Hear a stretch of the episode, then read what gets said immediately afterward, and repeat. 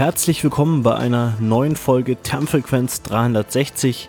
Hier gibt's geballtes Online-Marketing-Wissen auf deine Ohren. Und heute gibt's was für die Augen und zwar Buchempfehlungen. Einige von uns Moderatoren haben ihre Lieblingsbücher mitgebracht, packen die aus und erzählen, warum die einen Blick wert sind. Für den Job, fürs Marketing, für die persönliche Karriere, fürs Unternehmen und wir wünschen dir ganz viel Spaß dabei.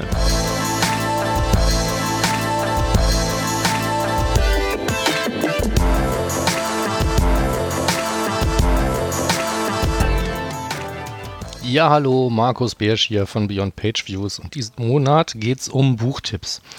Ähm, ich habe drei Stück mitgebracht und den ersten Tipp, ähm, den ich mir ausgesucht habe, den hätte wahrscheinlich, wenn wir uns nicht im Vorfeld abgesprochen hätten, jeder auf dem Zettel gehabt. Genau deswegen haben wir uns nämlich auch abgesprochen. Und da ich ähm, der Erste war, der seine Buchtipps in die Abstimmungsliste eingetragen hatte, habe ich jetzt auch die Ehre, das Ding zu nehmen. Ähm, die meisten werden es vermutlich trotzdem schon kennen. Und zwar ähm, ist es das schöne Werk Don't Make Me Think ähm, von Steve Crew, Krug, wie auch immer, ist mir auch wurscht. Äh, das Buch ist gut. Ähm, ich habe hier die zweite Auflage davon in der Hand. Das ist jetzt kein Riesending. Also insofern ist das was, was man fast in einem Rutsch wahrscheinlich durchlesen kann. Ähm, sind so rund 200 Seiten mit Bildchen und Farbe.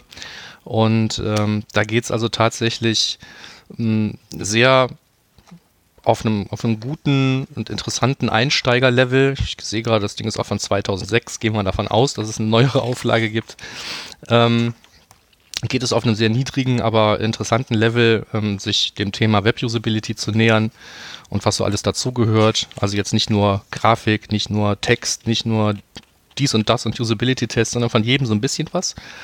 Und ähm, das ist einfach ein prima Buch, um sich auch inspirieren zu lassen. Und deswegen hatte das wahrscheinlich auch jeder von uns auf dem Zettel. Ähm, das kann ich wirklich nur jedem empfehlen, der es noch nicht irgendwie in der Hand hatte. Und das soll es dazu auch schon gewesen sein. Wer das dann durch hat, wird sich auch inspiriert fühlen und weiß dann auch, warum das ein Buchtipp ist.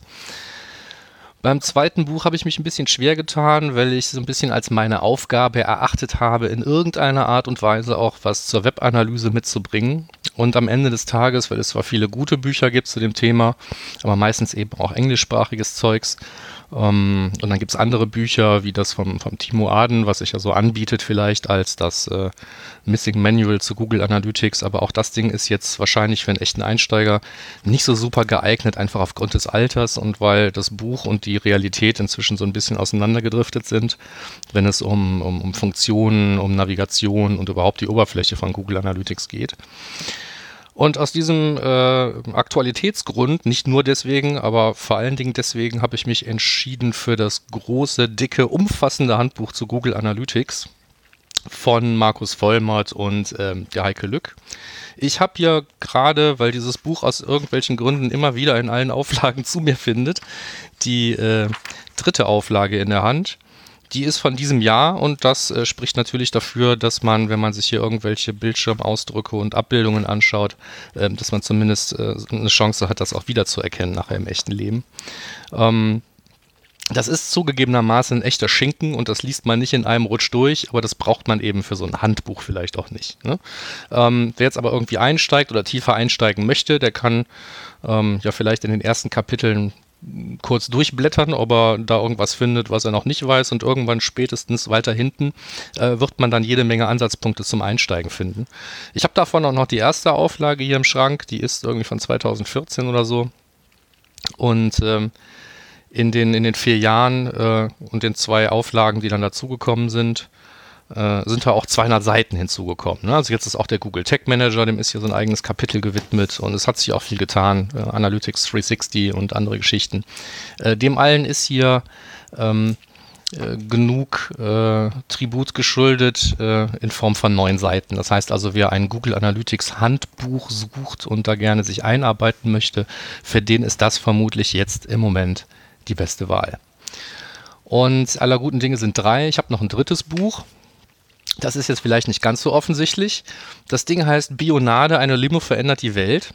Die Autorin heißt Bettina Weiguni oder ähnlich und hat meines Wissens auch sonst, äh, das war es glaube ich ihr erstes Buch und vorher hat sie nur für irgendwie äh, Zeitungen geschrieben, ich weiß nicht, für einen Stern oder sonst irgendwas. Man, man, man sehe es mir nach, dass ich es nicht mehr weiß. Es ist ein bisschen her, wo ich es gelesen habe.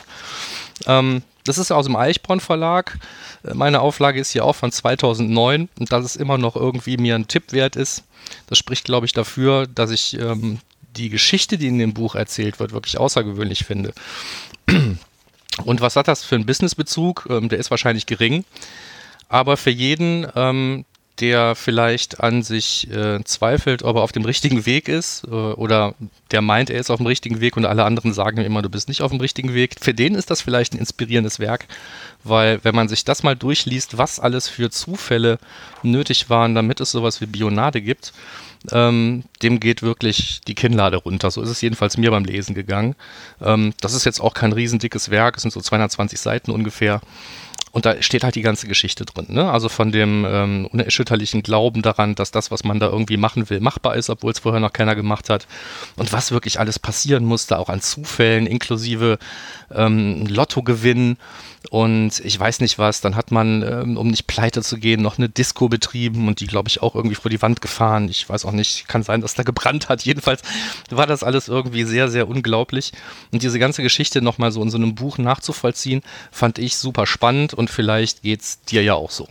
Das soll es auch gewesen sein. Etwas über fünf Minuten, dafür waren es drei Bücher. Bin gespannt, was die anderen Kollegen zu empfehlen hatten. Bis nächsten Monat. Ciao.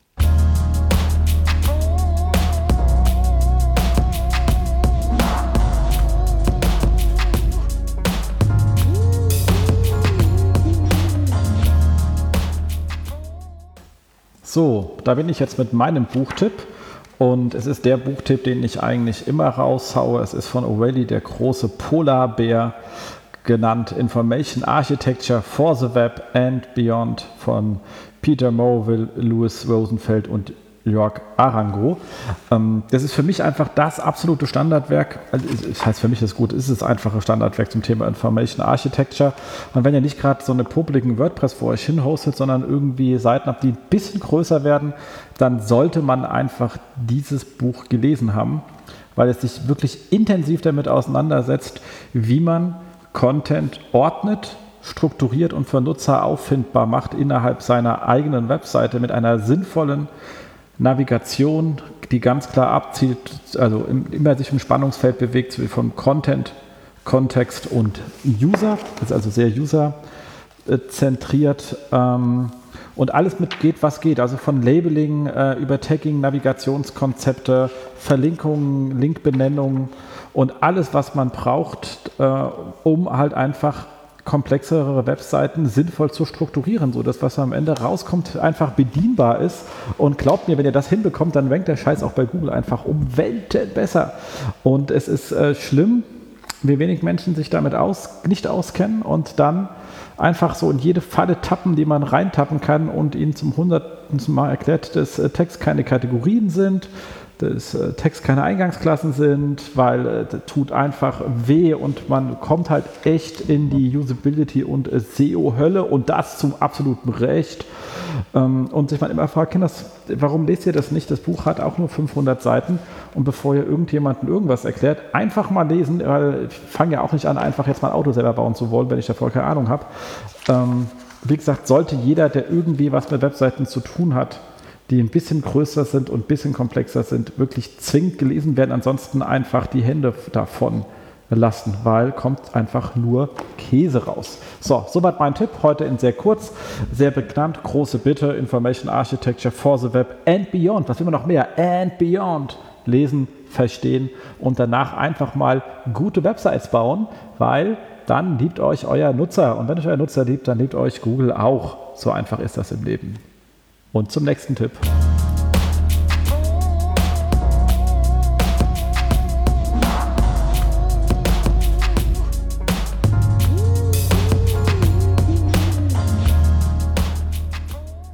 Finde ja persönlich diese Buchempfehlungen auf anderen Blogs oder auch in anderen Podcasts super inspirierend und äh, ich nehme da immer sehr, sehr viel mit und es kommt auch relativ häufig vor, dass ich diese Bücher dann lese. Und äh, deswegen finde ich diese Woche, also diesen Monat unsere Episode vom Thermfrequenz 360 Podcast auch super inspirierend und ähm, möchte dir deshalb auch meinen Tipp geben, äh, was ich dir empfehlen würde, mal dringend zu lesen, sofern du viel Zeit hast. Warum viel Zeit? Ich rede von einem echten Wälzer. Und ähm, bevor ich jetzt äh, da etwas zu sage, oder besser gesagt, so, bevor ich dir jetzt hier meinen Buchtipp verrate, einen kleinen Disclaimer. Also, äh, erstmal, ich bin André Goldmann vom Podcast für gute Websites, das fehlte gerade noch.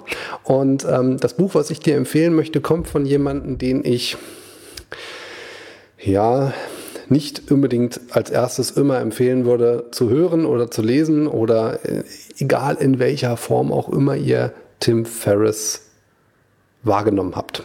Ähm, Hintergrund ist der, dass äh, Tim Ferriss durch seine Vier-Stunden-Woche und auch diese ganzen anderen Bücher zum Thema Nahrungsergänzungsmittel nicht unbedingt die Person ist in Deutschland, die man so unter die Top-Leute zählt, wenn man irgendjemand empfehlen würde. Einfach auch, weil hier wahrscheinlich bei vielen auch das Thema Neid eine Rolle spielt, weil er wahrscheinlich durch das, was er macht, wie auch immer er das macht, eine ganze Menge für sich zumindest bewegt hat. Und äh, meistens, wenn Leute viel bewegen, dann polarisieren sie auch sehr stark. Und dann kommt es oft zu diesem Problem, dass man eben eine Person nicht so wahrnimmt, wie sie vielleicht wahrgenommen werden möchte oder vielleicht eben auch genau wahrgenommen möchte. Und darum soll es mir aber gar nicht gehen. Ich möchte nur diesen kleinen Disclaimer davor schieben. Ähm, ich finde nicht alles gut, was äh, Tim Ferriss macht und ähm, ich bin auch nicht immer seiner Meinung. Äh, das ist äh, ähnlich wie bei Gary Vaynerchuk. Ähm, aber er hat ein Buch verfasst, was ich ziemlich gut finde, nämlich weil es nicht um ihn geht und nicht wirklich nur um seine Ansichten, nämlich Tools der Titan. Und ähm, das Buch möchte ich euch gerne empfehlen aus zweierlei Gründen. Der eine oder andere hat vielleicht schon mal von dem Podcast von Tim Ferriss gehört. Den gibt es schon seit viel, viel Jahren und ist seit viel, viel Jahren auch bei Apple in den Top-Charts mit vertreten. Und ähm, die, ich habe mir mal die Warum-Frage gestellt. Ja, warum ist dieser Podcast eigentlich so ja, bekannt und warum hören ihn so viele Leute? Und meine Antwort, zumindest die, die ich mir selber so geben kann darauf, ist, dass es gar nicht mal so sehr nur an Tim Ferriss liegt, ähm, sondern eben an seinen Gästen. Und die Gäste haben es teilweise in sich. Das sind Leute wie Arnold Schwarzenegger, äh, Negger, äh, Jamie Foxx und Co. Also wirklich Menschen, die äh, weltweit bekannt sind, aus ganz unterschiedlichen Bereichen stammen und äh, dementsprechend auch ganz unterschiedliche Erfahrungen gemacht haben. Und in dem Buch Tools der Titan macht der Tim Ferriss eigentlich nichts weiter als seinen Podcast der letzten zwei, drei Jahre. Ich glaube mittlerweile eher der letzten drei, vier Jahre, weil das Buch ist auch schon eine Weile alt. Ähm, sind insgesamt 200 ähm, Menschen, die er interviewt hat in dieser Zeit. Und er hat die äh, Kernaussagen der Podcast-Folgen in dem Buch Tools der Titan ja, verschrieben quasi. Also er hat aufgeschrieben, das, was für ihn am wichtigsten war aus den jeweiligen Folgen und warum empfehle ich dieses Buch? Weil er diese Fragen nämlich äh, so gut wie jedem der Gäste gestellt hat. Das sind oftmals die gleichen Fragen, wie zum Beispiel, welches Buch verschenkst du besonders gerne? Oder welche Routinen hast du äh, in den letzten Jahren, äh, haben dir am besten geholfen? Das ist immer so eine Sache. Wer auf so eine Morgenroutine steht, ich ganz bestimmt nicht. Aber wer da was rausnehmen kann, da hilft das auf jeden Fall. Es sind aber auch manchmal so eine Fragen wie, welches Investment äh, von maximal 100 Euro oder Dollar hat dir im letzten Jahr am meisten geholfen? Und das tatsächlich finde ich ist eine ziemlich gute Frage. Äh, und die Antworten fand ich teilweise auch super inspirierend, ähm, weil das manchmal so Antworten sind wie, ich habe mir einen ganz bestimmten Router gekauft, weil ich gemerkt habe, dass die handelsüblichen Router, die man so kriegt von der, ich will jetzt keine Werbung machen oder Negativwerbung, Ne, ihr wisst schon, was ich meine. Ähm, dass die oftmals gar nicht die komplette Bandbreite durchlassen an die Geräte und dadurch die Internetgeschwindigkeit oftmals beeinträchtigt ist. Und das Interessante daran ist, dass ich relativ häufig in der Vergangenheit genau mit diesem Problem zu tun hatte. Nämlich, dass äh, ständig ich irgendwelche Netzabbrüche hatte und habe dann bestimmt schon mal in Summe im Monat zwei, drei Stunden irgendwie meinen Arbeitstag offline verbracht. Das fand ich super ätzend und äh, auch äh, sehr, sehr frustrierend und habe dann tatsächlich mir mal einen besseren Router gekauft Also schon ein bisschen her, dass ich das gemacht habe, aber ich fand das ähm, sehr interessant, dass jemand anders das auch als Tipp gegeben hat. Äh, und tatsächlich, seitdem habe ich diese Abbrüche nicht mehr. Ich habe hier diese ähm, von Google. Google hat auch so eine WLAN-Router. Die kann man äh, miteinander verbinden und dann hat man quasi deutlich mehr Leistung dort, wo man seine WLAN-Verbindung eben braucht. Und ähm, also das nochmal so nebenbei. Und deswegen empfehle ich euch dieses Buch, weil diese unterschiedlichen Personen, die er da interviewt hat, natürlich ganz unterschiedliche Fachgebiete abdecken, sei es Schauspielerei, sei es mal jemand, der ähm, häufig Menschen ähm, unterrichtet, was für mich in den letzten Jahren super interessant war. Da ging es um solche Geschichten wie Atemübungen und äh, dort wurden auch einige Sachen empfohlen, die habe ich mir dann angeschaut und da habe ich auch einige Sachen mitnehmen können. Und äh, deswegen empfehle ich dieses Buch, weil es so unterschiedliche Facetten abdeckt. Ähm, es geht eigentlich nur darum, wie man gewisse Dinge vielleicht besser machen kann und es eben weniger um Tim Ferriss geht. Ähm, das nimm einfach mal so mit. Wie gesagt, ich möchte nur dieses eine Buch empfehlen von ihm. Den Rest muss jeder für sich selbst entscheiden. Und ich wünsche dir jetzt viel Spaß mit den Buchempfehlungen von meinen weiteren Kollegen und hoffe, wir hören uns beim nächsten Mal wieder. Mach's gut. Ciao.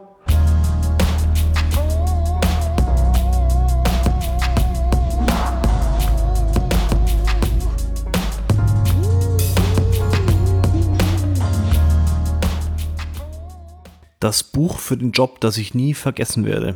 Hier ist der Gidon vom Content Kompass und von der Wortliga und ich versuche jetzt mal darüber zu sprechen. Das ist wirklich schwer, weil es viele Bücher gab, die für meinen Job wichtig waren als Texter. Also am liebsten hätte ich ähm, über das Buch Journalistisches Schreiben ähm, von der Associated Press geschrieben, das journalistische Handbuch von denen, das werde ich auch in den Shownotes verlinken. Aber das wird jetzt nicht jeden von euch treffen, weil nicht jeder von euch schreibt, denke ich mal. Ähm, jeder, der sich wirklich treffend und stilsicher ausdrücken will, äh, ob jetzt sprachlich oder schriftlich, finde ich, sollte dieses Buch gelesen haben, weil da geht es einfach um gutes Deutsch. Wie schreibe ich so, dass ich beim Leser ankomme? Das hat mich extrem geprägt. Das habe ich ganz früh in meiner Ausbildungszeit äh, gelesen und zwar sicher drei, vier, fünf Mal. So habe ich es übrigens bei allen Büchern gemacht. So, aber über das Buch wollte ich eigentlich gar nicht sprechen, weil, wie gesagt, ich glaube, es betrifft nicht jeden von euch. Ähm, und ich möchte ganz kurz mit einem Anti-Beispiel anfangen. Ähm, das ist die Four Hour Work Week. Äh, das ist ja vom Tim Ferriss, glaube ich. Four Hour Work Week äh, habe ich gehört, nicht gelesen, weil ich höre Bücher unglaublich gerne. Und dieses Buch möchte ich so ein bisschen als meinen Anti-Tipp äh, empfehlen. Es mag zwar gute Ansätze drin haben, aber ich habe dieses Buch zu einer Zeit gehört, gelesen, wo mir meine Arbeit überhaupt keinen Spaß gemacht hat, wo ich, ähm, wo ich extrem, extrem viel gearbeitet habe und nur noch in der Arbeit gelebt habe und eben der Spaß an der Sache verloren gegangen ist. Und dann habe ich auch noch dieses Buch gelesen, wie man weniger arbeitet, die 4-Hour Workweek. Und was ich in Wirklichkeit zu der Zeit gebraucht habe, war mal wirklich Abstand von allem und die, äh, diese Sichtweise auf Arbeit, vielleicht war das auch einfach nur das, was ich draus gemacht habe, was der gar nicht vermitteln will, der Tim Ferriss. Diese Sichtweise als Arbeit, was pauschal zu vermeiden gilt, ähm, finde ich halt problematisch. Also ich habe jetzt gerade für mich neues Hobby äh, entdeckt, was gar nichts mit dem Computer zu tun hat. Ich arbeite viel mit Holz bei mir im Keller in der Werkstatt und das ist auch Arbeit, aber das macht mich unglaublich zufrieden. Und wenn ich an einem Text feile oder wenn ich ein gutes Gespräch führe, dann gibt mir diese Arbeit auch mehr, als sie mir Energie nimmt. Also das als, als eingeschränktes Anti-Beispiel, da sind sicher auch gute Ansätze dabei, aber es, für mich kann es nicht das Ziel sein, gar nicht mehr zu arbeiten oder wenig zu arbeiten, sondern ich will mein Leben mit was füllen, was mir Spaß macht. So, jetzt kommen wir zu dem eigentlichen, was ich vorstellen wollte. Das ist, ähm, da geht es weniger um ein, das Buch selbst, sondern mehr um die Strategie, die das Buch vermittelt. Also das Buch heißt Das große Einmaleins der Erfolgsstrategie. Da geht es um die Engpass, Engpass konzentrierte Strategie, EKS abgekürzt. Und die Strategie hat uns Der Edgar Thurau ist ein Unternehmensberater. An der Stelle, hallo Edgar, falls du das hörst, ähm, du bist super. Hat uns das empfohlen äh, für unser Unternehmen, als wir so in äh, Gründerzeit waren. Und also diese, diese engpasskonzentrierte Strategie hat er uns gezeigt. Und die hat äh, meine Sicht auf Marketing und auch, auch meine Sicht aufs Texten extrem verändert, wenn auch erst so nach einigen Jahren dann die Auswirkungen so richtig sichtbar wurden, wo ich mich halt als Texter immer, also immer intensiver und intensiver mit Zielgruppenanalysen äh, beschäftigt habe.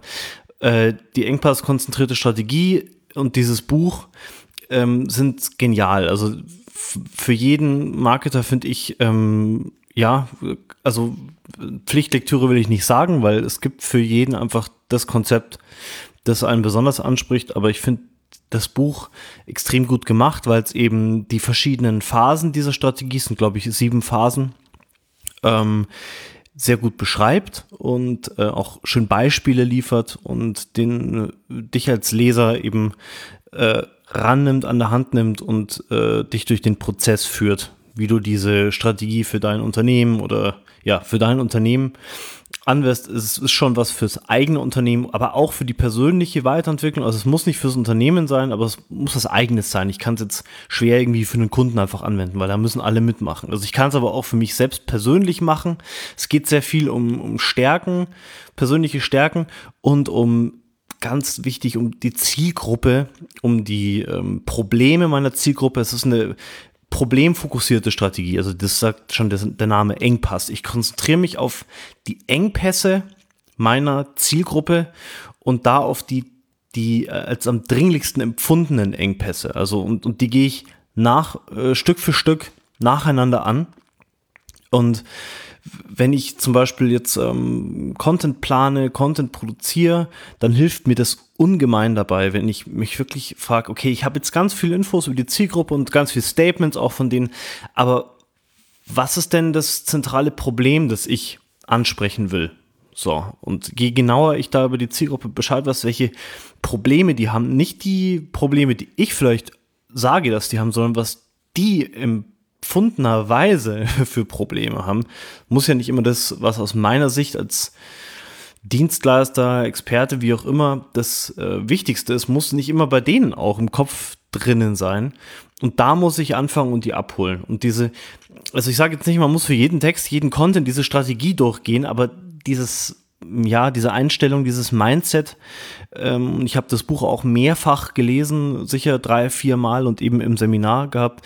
Das hat mir doch ähm, eine schärfere Sicht auf, ähm, auf das ganze äh, Marketing und, und, ähm, und journalistische und Content-Thema gegeben. Einfach dieses extrem, extrem Zielgruppenproblem fokussierte und das lösen und da der aller, allerbeste sein für meine Zielgruppe, da schnell zu einem äh, Marktführer werden. So, das ist eine, eine tolle Sache. Da kann man schnell Marktführer werden, ohne jetzt 1000 Mitarbeiter zu haben, sondern dass man sich ganz spitz auf ein Problem konzentriert, das eine ganz klar definierte Zielgruppe hat.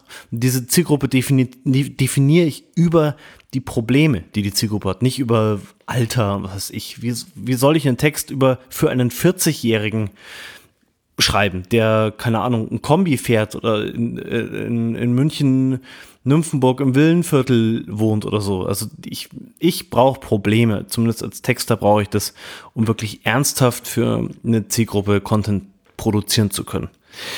So, das war mein Buchtipp waren in, Wirklichkeit ja mehrere Tipps, aber das ist wirklich mein absoluter Tipp und den ich euch sehr ans Herz legen möchte und wünsche euch viel Spaß und Erfolg dabei. Und bis dann, ich wünsche euch einen schönen Spätsommer, Herbst und wir hören uns. Tschüss.